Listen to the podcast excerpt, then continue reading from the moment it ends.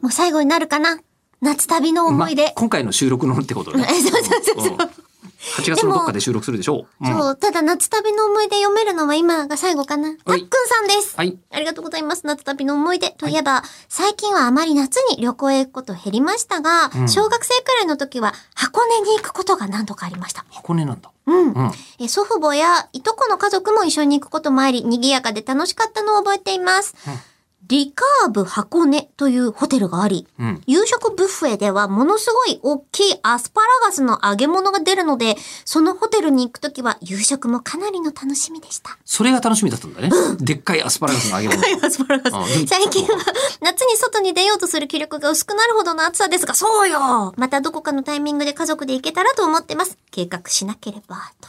そうなんだよね、いただきました。計画段階が一番手間がかかあ、そうなんでするいね。や旅行ってそうじゃない、なんか、大人になると、うん、あの、計画そのものをそんなにしなくてもいける感覚があって。あまあそれもありますねそうあ正直あの行きと帰りの飛行機だけ抑えちゃったら、まあそう別に現地でなんとかなるやろそみうたいそなうそうそうそう。しかも内銀ネットあるしね。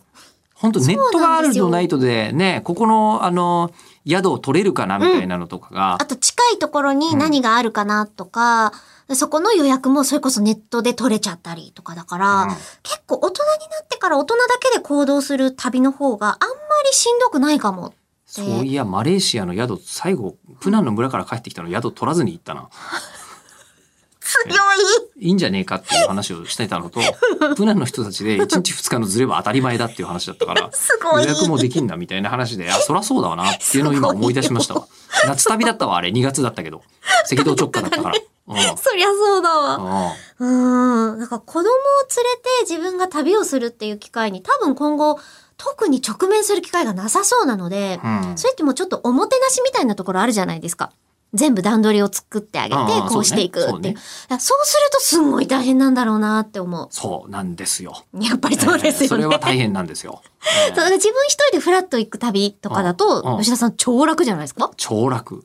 えー普通に出かけるのと何ら変わらない。その感覚、あー私そうも。いや、それはまあいいことですね。うん。いいことですけども。ただ今、あの、猫ちゃんが家にいるので、あまあ、1日とかぐらいだったら、一応猫ちゃん大丈夫ですよってなってるんですけど、もう、放ってなんていけないっていう気持ちにはなりまーす。猫側はどういう感じなんですか猫側は触れてくれるなですね。どっ別ちでもにいいってなどっちでも。うん。あーたまにいなくなってても、まあそういう日もあろうぐらいの。うん、な思っ感ていいじそうですね。ああの、あただ夜寝ている時に人間のなんか存在がないと寝にくいっていう感じで来る時はありますよう。ーん。猫と旅はあ、猫と旅はね、猫ちゃんによる環境の変化がね、かわいそうやね。